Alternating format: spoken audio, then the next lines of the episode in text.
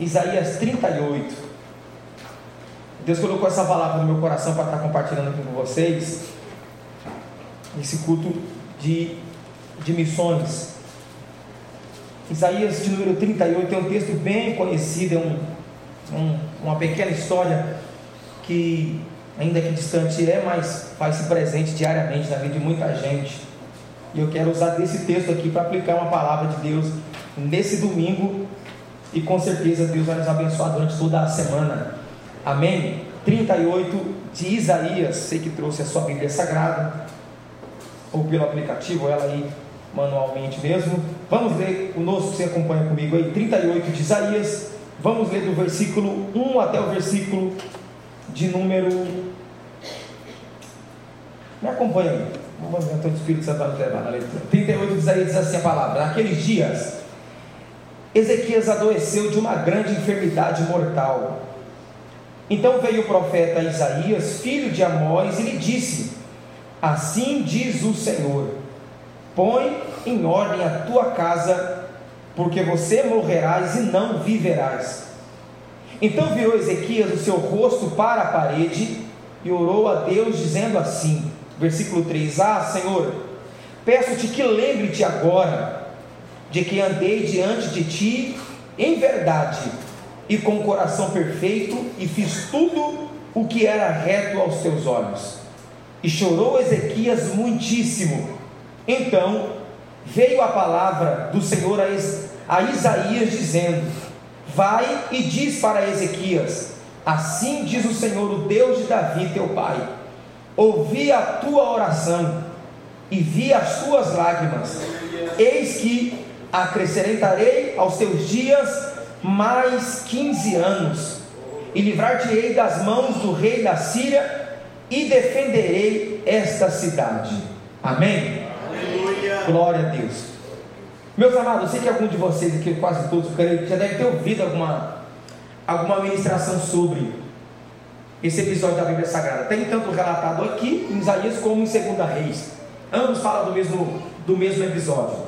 É, como se trata de, de, de, um culto de missões, onde a ideia da missão em si fica bem mais clara aos nossos ouvidos, não que os outros cultos não estejam, mas esse especificamente, eu fico a me perguntar, aqui diante de tudo que foi já ministrado e falado, qual é o nosso papel de importância na missão? De fato, há uma missão.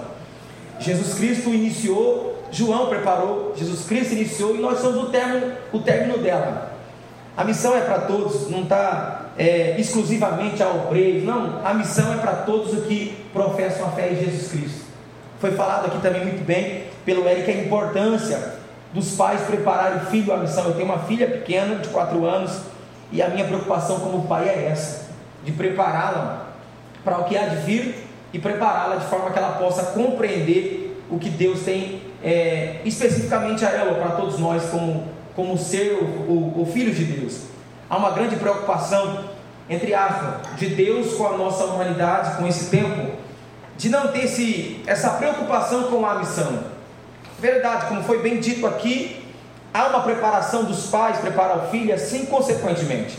Quando eu vejo esse texto aqui de Isaías 38, o rei Ezequias, que na questão era o rei aqui, ele tinha assumido a cadeira de rei de Israel, e, e quando ele assume, não vou falar muito sobre esse fato, mas só para que você entenda, quando ele assume é, a posição de rei de Israel, ele pegou o reino não tão bom em todos os seus segmentos, tanto espiritual, moral, financeiro, enfim, ele pega Israel quebrado, ele pega dentro de um período que, que, que o povo de Deus sofria muito. O povo de Deus sofria muito, um povo que tinha Deus como Senhor, mas ainda que tendo o Senhor, como Deus sofria. Um povo que tinha consciência das bênçãos de Abraão, como foi falado aqui, mas mesmo assim vivia em miséria. Um povo que sabia que existia um Deus que os protegia, mas eles estavam acometidos de tragédias assim consequentemente. Quando Ezequias ele assume a cadeira principal de Israel como rei, a sua maior preocupação foi essa, de fazer o que era certo a Deus, para que este povo que de Deus era, voltasse a usufruir da bênção de Deus. Porque uma vez que nós somos filhos de Deus, é, é, não quer dizer que nós temos acesso às bênçãos, isso depende muito de nós, não de Deus. Tem aquele texto muito bem claro que o profeta Oséias diz, né, que o próprio Deus dizendo, Oséias, o meu povo, olha como Deus fala para Oséias, o meu povo é meu, mas eles sofrem. E, e sofrem por falta de conhecimento deles. São meu povo? São. Mas ainda sendo meu povo, não isenta a miséria, porque eles não querem me conhecer. Então, quando Ezequias assume a cadeira de rei, a sua missão foi essa: eu vou trazer restauração a este país, eu vou, eu vou trazer de novo a, a essência que foi perdida ao longo do tempo. A missão que, Isaías, que Ezequias teve em seu tempo de rei foi essa: eu vou, eu vou trazer a moral para o povo de Deus, eu vou, eu vou trazer o brilho da graça de Deus sobre eles, eu vou trazer paz ao nosso reino, eu vou trazer prosperidade.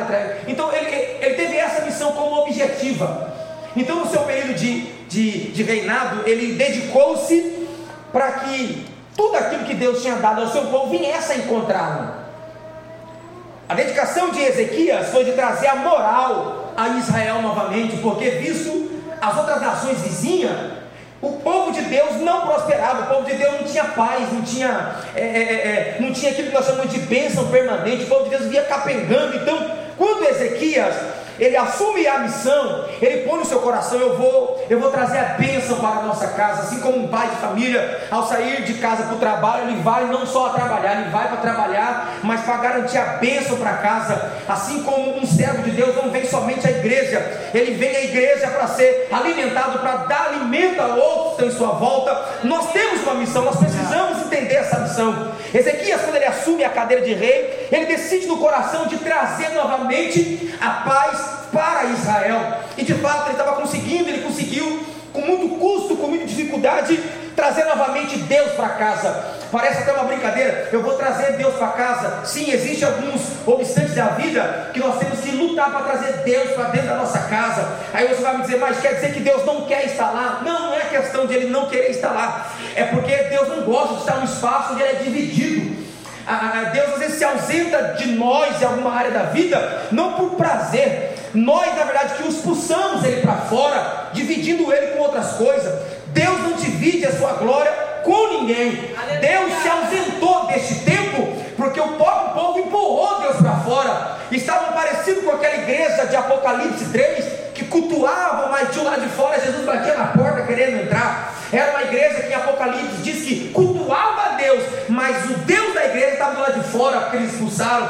Ou seja, Ezequias, quando ele assume essa missão de trazer Deus para casa, ele estava disposto a lutar com unhas e dentes para que o povo voltasse a entender a importância de Deus ser participante da nossa vida. A nossa vida não pode ser somente uma vida por viver. Nós temos que ter parte, nós temos que deixar Deus ser participante dela. Deus não quer atrapalhar os seus negócios. Deus não quer atrapalhar os meus negócios. Ele só quer ser participante daquilo que eu assino. Deus não quer atrapalhar a juventude de ninguém. Ao contrário, Ele quer que nós desfrutamos dela, mas que Ele possa estar conosco ao desfrutar. Deus não quer afastar nossas amizades, não de forma alguma. O prazer de Deus é que nós alcançamos mais pessoas. A questão é que as pessoas que eu alcanço, eu não permito Deus chegar comigo, de modo que eles vão nos, nos, nos influenciando a deixar Deus para trás. Ezequias, quando ele assume esse papel missionário de trazer de novo Deus para casa, ele teve que lutar com muita coisa interna e externa, e para piorar ainda, ele é acometido uma doença, ele descobre que está doente. A Bíblia não diz claramente qual doença é. A Bíblia não dá muita exatidão de qual era ou qual era a enfermidade. A Bíblia só diz que Ezequias ele estava doente. Alguns historiadores acreditam que essa doença foi decorrente à preocupação com o reino de Deus que ele estava cuidando. Alguns acreditam que essa doença foi gerada pelo fato das noites mal dormidas de preocupação: o que, que eu vou fazer? Qual é o melhor a se fazer? Qual os profeta que vai e, está em nosso meio? Qual é o tipo de coisa que nós temos que implantar? Alguns acreditam que essa doença foi oriunda dessa preocupação de trazer Deus para casa, porque alguns combates da vida cristã nos geram dores físicas algumas coisas que estamos em Deus lutando, espiritualmente é tão, tão ferrenha a luta que ela consegue ultrapassar o, esse mundo espiritual e nos acometer de sérias doenças. Ezequias agora está doente, além de doente, ele descobre que a sua doença não tem cura, é uma doença degenerativa. Agora imagina, pensa, vamos tentar se colocar no lugar desse homem, um rei, um homem que está responsável por cuidar das famílias.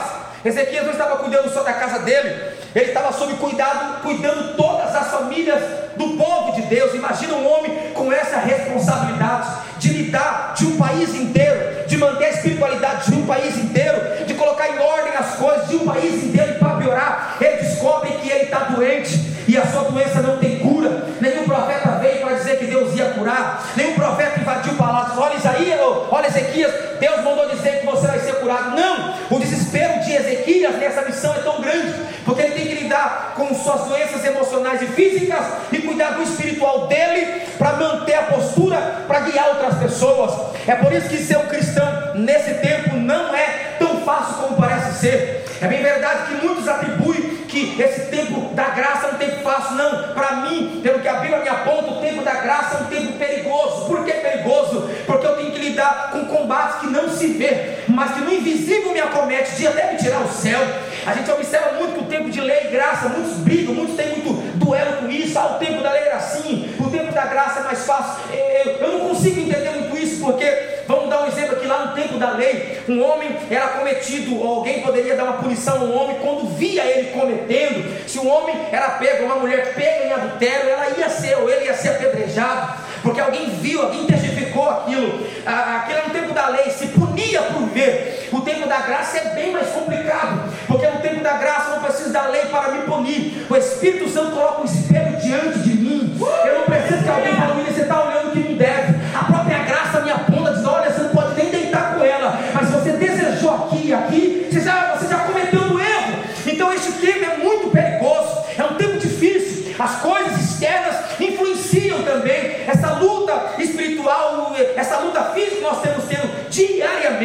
Eu fico tentando imaginar a missão de Ezequias de cuidar da sua saúde, sem deixar que o problema da saúde interferisse no seu papel como rei, não permitindo que as pessoas vissem que ele estava morrendo, porque para alguém que é líder de um grande povo, este povo que observa tem que ver a força do seu líder para que eles possam acreditar que aquilo é verdade. Imagine se o povo soubesse que Ezequias estava com uma doença quase a morrer. Então eu tento, de alguma forma, me colocar no lugar de Ezequias, se mostrando forte, estando acabado, se mostrar é, uma postura firme, enquanto ele sabe que ele está morrendo aos poucos. É por isso que ser crente não é fácil. Às vezes você está no teu trabalho, você mostra uma firmeza, as pessoas choram e você, nossa,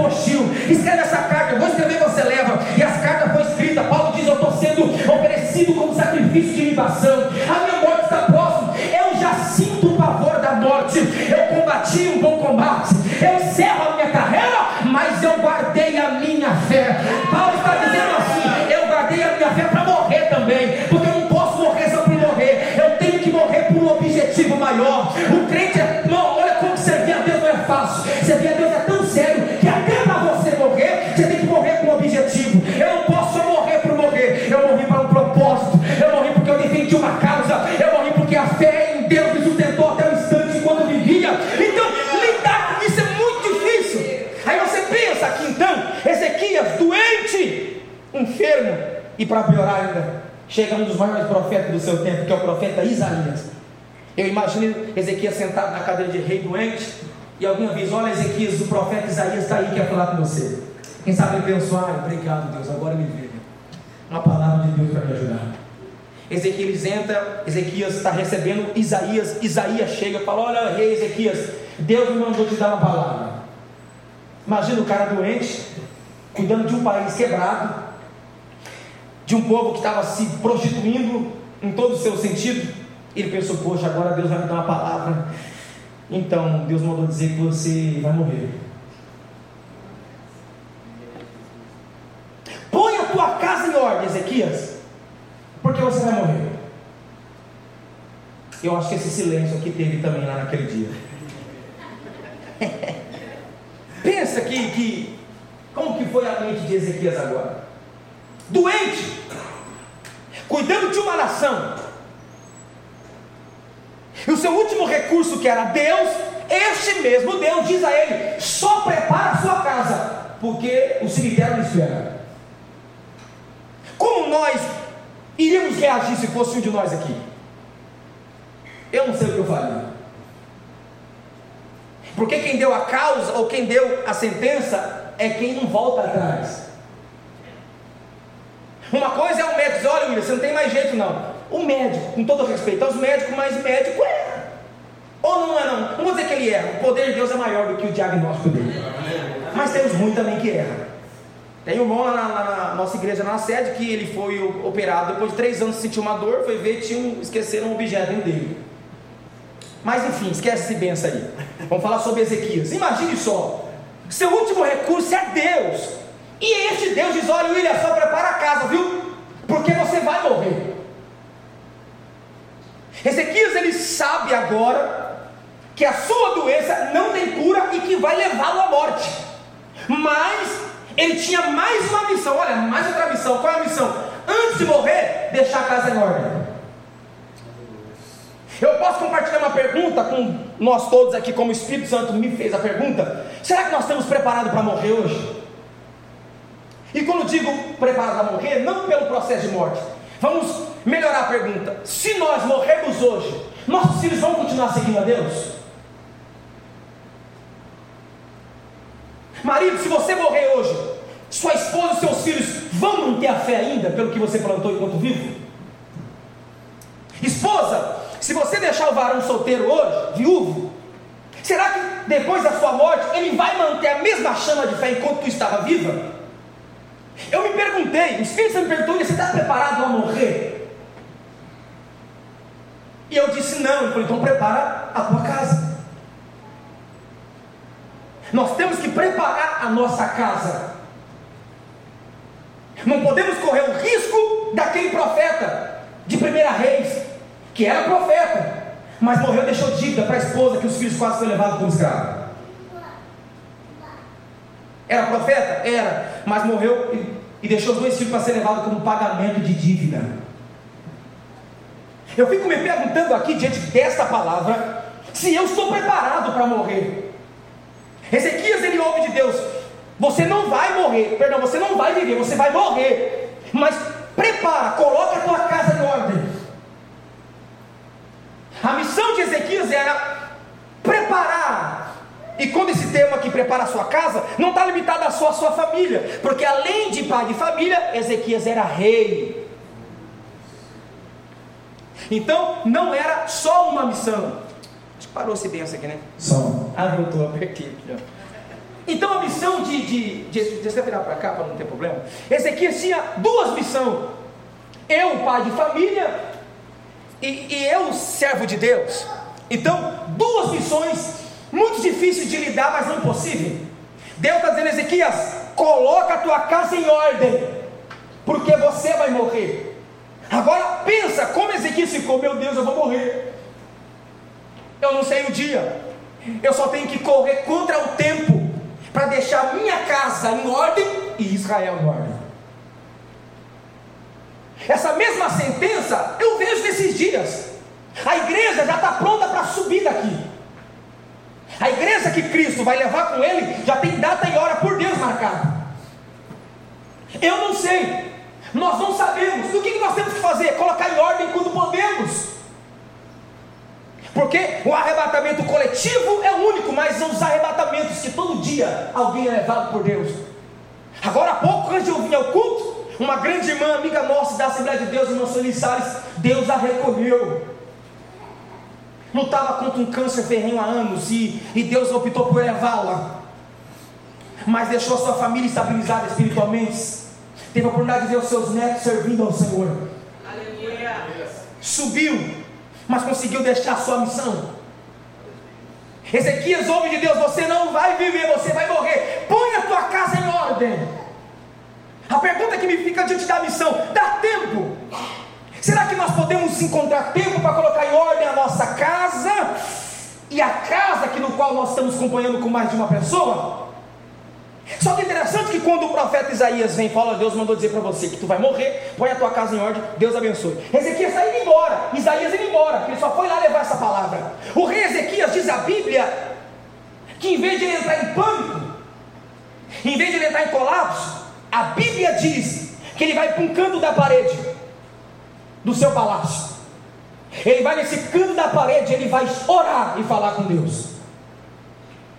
Deus acabou de falar para ele: você não vai viver, você vai morrer. Põe a tua casa em ordem. O profeta vai embora, ele fica sozinho, vai para o canto da parede orar. E eu, o, o que eu acho lindo, que essa oração que ele faz, ele não pediu a cura. O que eu acho lindo é que a oração que Ezequias faz, em nenhum momento ele falou, Deus me cura. O que eu acho interessante é que a oração que Ezequias sai do canto da parede, ele nem questionou o fato de ele morrer. Ele não pediu a cura, ele não pediu para Deus que anulasse a sentença. Sabe o que ele fez? Ele foi trazer na memória de Deus quem ele era enquanto vivo estava. Aleluia. Ele não falou assim, Deus, por favor, muda a minha sentença. Deus, por favor, me cura. Não, ele não pediu isso. Ele se conhecia. Ele sabia quem ele era enquanto rei. Ele sabia qual a postura que ele tinha diante de Deus. Então ele vai para o canto da parede, diante de uma sentença irreversível, que é a morte, e ele vai orar a Deus. Olha que oração linda que ele faz no versículo de número 3. Ah, Senhor, peço-te que lembre agora de que quando eu andei diante de ti em verdade, e com coração perfeito eu fiz o que era reto diante dos teus olhos. Olha que oração maravilhosa. E com o coração perfeito eu fiz o que era reto diante dos teus olhos.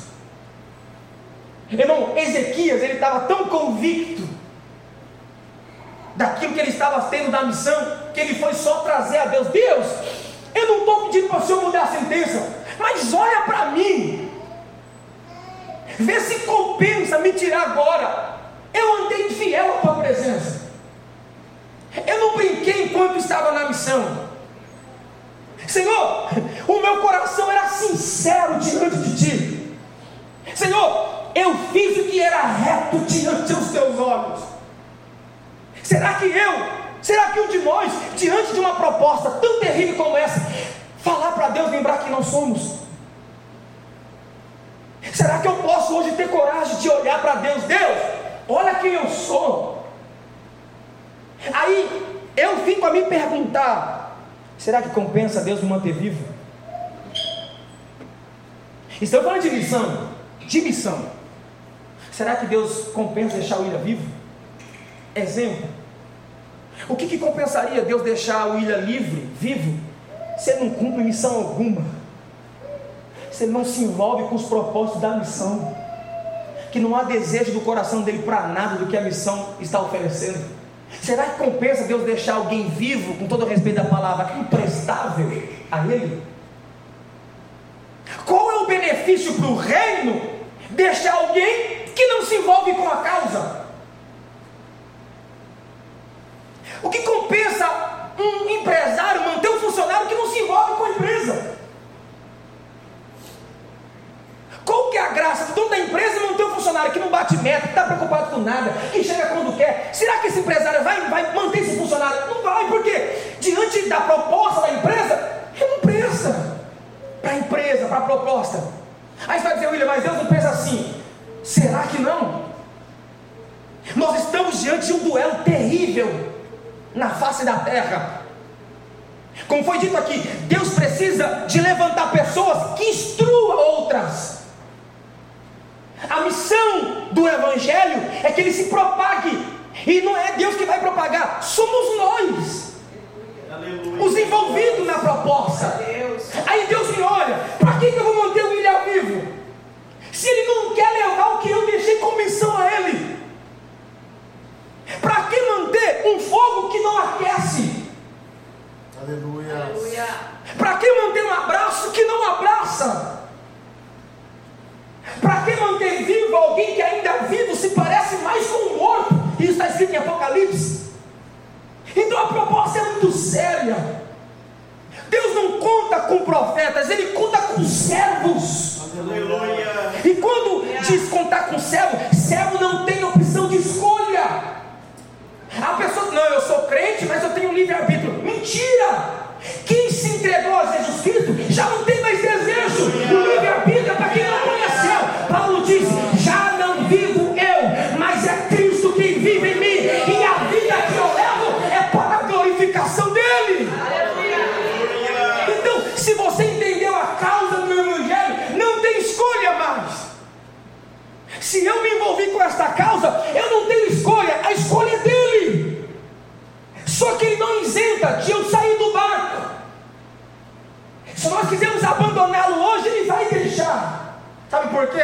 Porque ele, quando nos libertou uma vez da, da morte ou, da, ou das garras do diabo, ele nos libertou até mesmo dele. Eu amo Jesus porque ele é tão libertador que quando ele me liberta, ele não me liberta só do diabo para levar para ele. Não, Jesus quando me libertou, ele me libertou para sempre mesmo, até dele. João 8,36 Se pois o Filho vos libertar, verdadeiramente o que? O que, que a Bíblia está dizendo, William? Uma vez que eu te libertei do mundo, do pagodão, você está livre até de mim. Eu não te arranquei da mão do diabo para te trazer para a igreja, porque isso não é libertação, isso é troca de cadeia. Eu te libertei para você escolher, para você decidir o que é bom para você. Eu te libertei para que você possa estar diante das escolhas entre retroceder ou ir para uma nova novidade de vida. Então Jesus não vai obrigar ninguém. Quando eu vejo essa oração de Ezequias, eu vejo um cara tão posicionado, foi falado aqui sobre, sobre o posicionamento. Quem está dizendo, Deus, olha quem eu sou. Lembra como todo mundo virou as costas eu permaneci. Lembra quando os profetas resolveram adorar Baal, eu permaneci te adorando Yahvé. Lembra quando todo mundo resolveu sacrificar demônios, eu sacrifiquei a minha vida a ti. Aleluia. O interessante é que ele não está jogando na cara de Deus, ele só está mostrando a Deus quem ele era. Aleluia. Ele não está, ah Deus, vamos fazer uma troca. Não, ele está dizendo, Deus, eu sei quem eu sou e tu sabes. É interessante que enquanto ele está orando, chorando, o profeta Isaías está indo embora. Deus fala com, com, lá com Isaías, para aí, não vai embora não. Volta para lá para dentro de novo.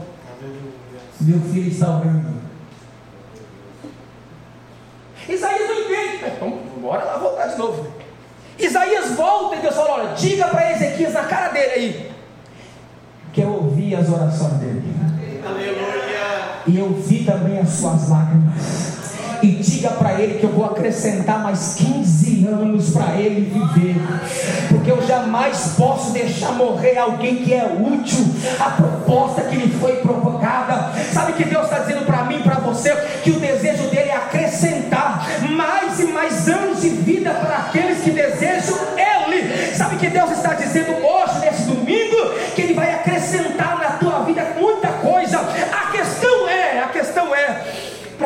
ele acrescentasse, eu não vou me envolver. Para que pedir a Deus fôlego de vida se eu não quero usar meu fôlego de vida para adorar? Para que pedir a Deus um carro novo para mim não vir para o culto? Para que pedir a Deus aumentar meu salário para que eu venha ser infiel com ele? Para que pedir a Deus trazer o meu marido para a igreja, exemplo, e se ele vir se envolver demais, eu, posso está muito crente. Para que pedir para Deus me dar saúde se eu não vou usar da minha vida saudável para a glória do nome do Senhor? Para que pedir a Deus me dar conhecimento, inteligência para que eu usar dela para tudo menos para que de fato importa? Para que pedir a Deus, vou falar no meu caso, curar a minha enfermidade dos olhos, para que quando Ele me curar eu saia da presença dEle e observar o que não presta? Para que pedir a Deus algumas coisas se o que Ele vai me dar vai me tirar? Ou eu vou automaticamente, ao, ao, ao receber, eu vou me afastar? Só que no caso de Ezequiel foi diferente. Deus olha do céu e viu: eu não posso deixar esse cara morrer. Não, eu não posso deixar ele descer a sepultura. Esse cara ele é útil a mim. E ele é útil ao meu povo. Se você é convicto da sua fé, se você é convicto daquilo que você acredita por verdade, você não vai aceitar morrer sem que Deus cumpra na tua vida o que Ele tem a fazer. Não, você está proibido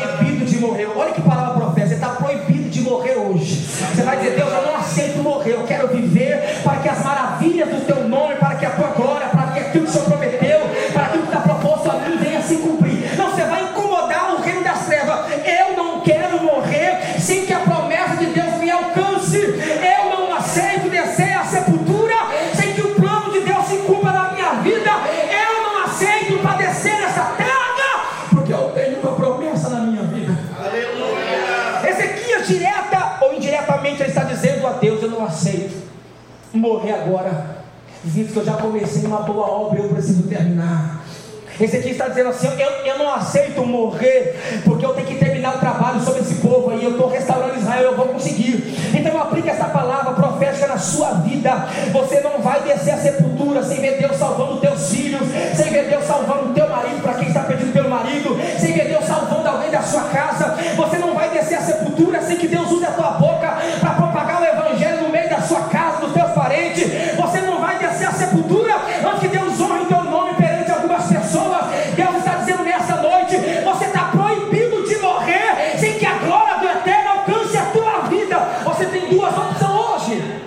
ou você se contenta com aquilo que você vive, ou você sai daqui indignado, Aleluia. no bom sentido, inconformado. Não, Deus, eu não me conformo em viver isso sem que o Senhor cumpra aquilo. Não, a gente tem que andar inconformado. Não, Senhor, eu não aceito um país abençoado como o nosso e ter essa miséria. Não, Deus, eu não aceito a minha cidade. Isso é uma cidade muito linda, mas tem miseráveis ainda, pessoas morrendo de fome. Não, Deus, eu não aceito o setor do meu trabalho é, é, e pior, sendo que eu te sirvo ali. Não, Deus, eu não aceito a minha empresa afundar, sendo que eu sou filho. Não, a gente tem que indagar os céus também. O problema é que é mais fácil se conformar do que se posicionar. Eu conversava com a nossa igreja alguns dias atrás, e não tem como não falar do assunto, eu não vou falar do assunto, eu vou só comentar sobre é, as eleições, não tem como não falar, porque não é algo mais é, é, só de cidadania, se trata de alguns assuntos um pouco mais sérios. A luta não é só por, é, é, por partido, tem muita coisa por detrás que o diabo quer que nós não vemos para entender. E eu comentei a eles como cidadão, o direito é de cada um. Eu disse a eles, de cada um. Só que você sabe escolher. Um me perguntou, não, mas Deus vai dar direção. Eu falei, negativo. Deus não vai dar direção para ninguém. Aí me espantaram, por que pastor? Porque Deus sabe, Ele sabe pensar. Porque Deus não nos fez como animais, Deus nos fez com criaturas pensantes. Como assim? Eu sei analisar o que vai ser bênção para mim. Eu disse a eles, Deus, o Espírito não vai fazer nada, porque a gente sabe escolher. Como? Olha para a sua família. Olha o futuro da sua família e diante das propostas que ele é oferecido, ver qual desses vai impulsionar chegar. Eu disse para os pais, nós somos pais, olha os seus filhos, olha os nossos filhos hoje, e olha as propostas que nos eram oferecidas, vê se, se, se, se, vai encaixar um futuro promissor, livre, abençoado, ou um, um futuro que vai trazer dano, é fácil. Ou seja, a gente não pode se conformar nós temos um poder de decisão na nossa vida em todos os parâmetros da vida. A gente sabe escolher, a gente só não pode se conformar com o que os olhos mostram. Aleluia. Aleluia. Você não pode se conformar, ter uma família derrotada, você não pode se conformar se alguém que não consegue sentir mais nada. Não, você não pode se conformar com a miséria. Deus quer levantar uma geração que está inconformada, não só por palavras, mas ela vai usar a vida como uma forma de protesto. Aquele que vai dizer assim: Deus,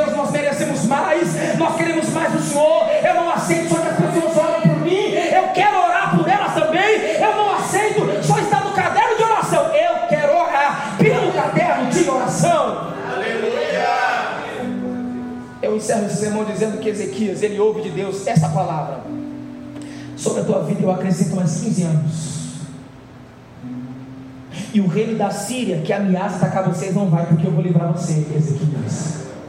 Porque a sua postura atraiu a minha mão e me protegeu. A sua forma de viver impulsiona os céus a cuidar de ti. Mas o que aproxima Deus da vida de um cristão não é o que ele canta, não é o que ele prega, mas é a vida dele em prática aquilo que ele ouviu e aquilo que até mesmo ele louvou. Então, que nós quisermos sairmos daqui a mais do que abençoado, é só a gente fazer com que essa palavra venha a ser uma prática em nossa vida. Se você quiser que a sua família volte a ser uma bênção, você só leva Deus para lá. Se nós quisermos que o nosso país seja uma bênção, trazemos Deus para o nosso país. A Bíblia diz: Feliz é a nação cujo Deus é o Senhor. Aleluia. Quando uma nação entende que há um governo maior sobre todo o governo humano que rege tudo, este povo nunca é mais é o mesmo. Um cristão, quando ele entende a missão e ele abraça, quando ele entende o seu papel fundamental na família, na sociedade, como um cristão, esse crente, esse cristão nunca mais é o mesmo, porque a bênção vai alcançando aonde ele estiver. Há uma luta frenética do homem atrás da bênção, mas o que a Bíblia diz é diferente. Anda no caminho do Senhor, obedece a palavra dele, que as bênçãos correrão atrás de ti. Eu quero profetizar que quando esse culto acabar, para quem vai de carro, de moto, a pé,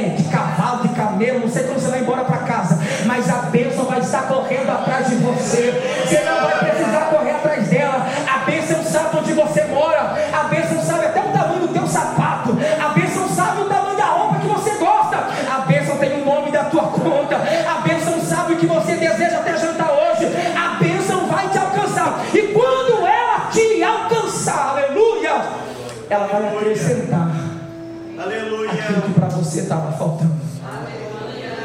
Se coloca sobre os seus pés.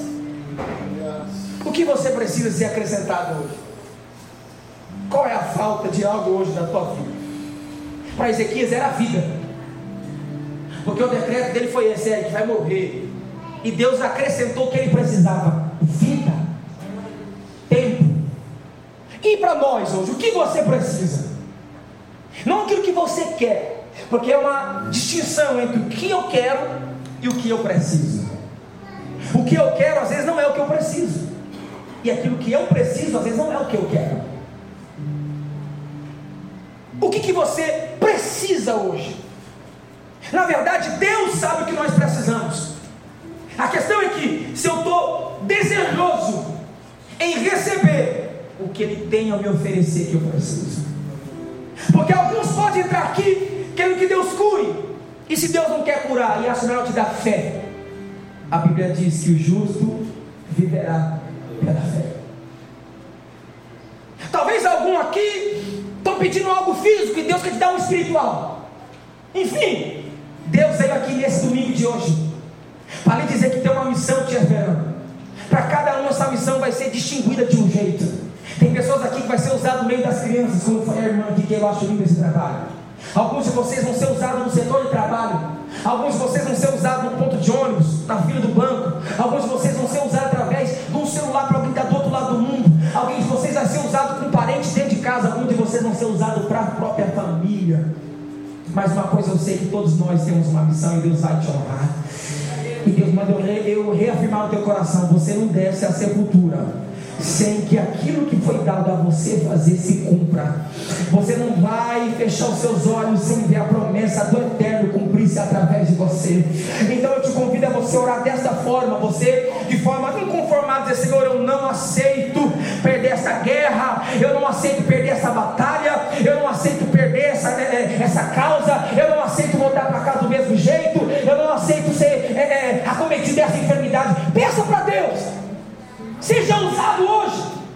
Você não vai mandar em Deus, você vai só expor o teu desejo.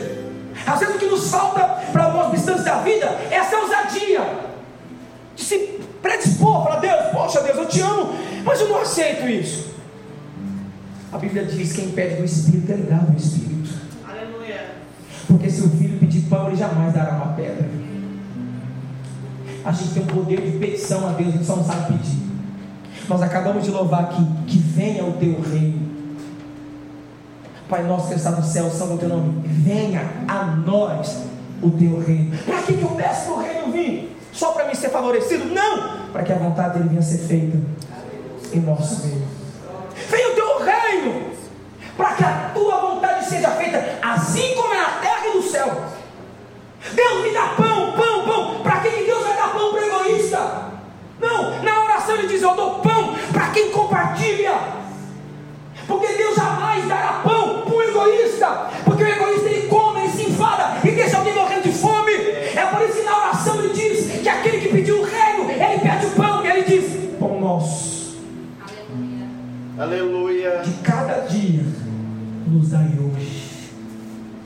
Para que, pastor, dar pão? Para que nós comamos. Porque quando eu estou igual a Ele, quando a gente entende essa lógica do reino, eu vou perdoar a dívida dele. Como Ele vai me perdoar, porque eu também não devo. Porque agindo assim, nem eu, nem Ele caiamos em tentação. Mas nós somos livres do mal, porque dele é o reino, porque dele é a glória. Aleluia. Para tudo sempre.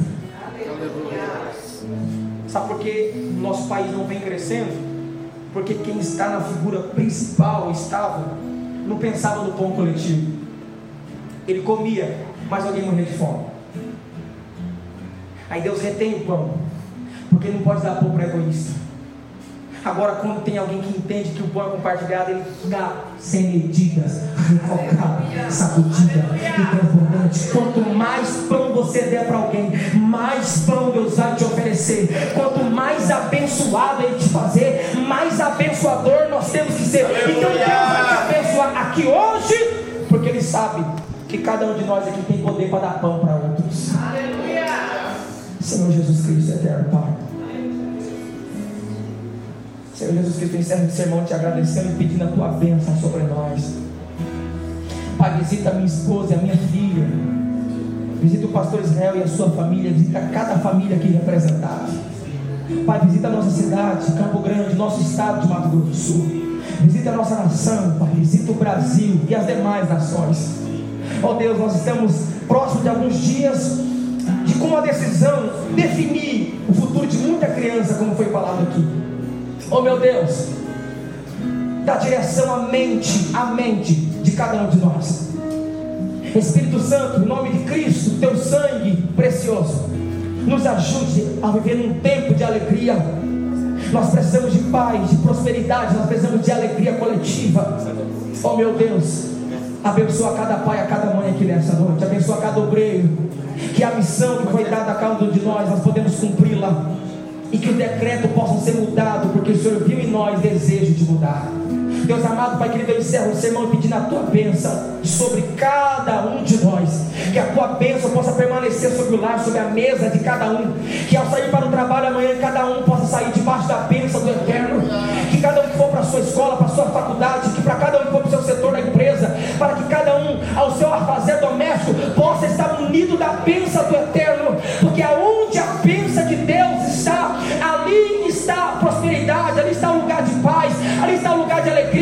Que aonde Albaçúria calavácia. Aonde está a sua bênção? Ali está a marca do Evangelho sobre nós. Pai, guarda a nossa cidade novamente de Deus.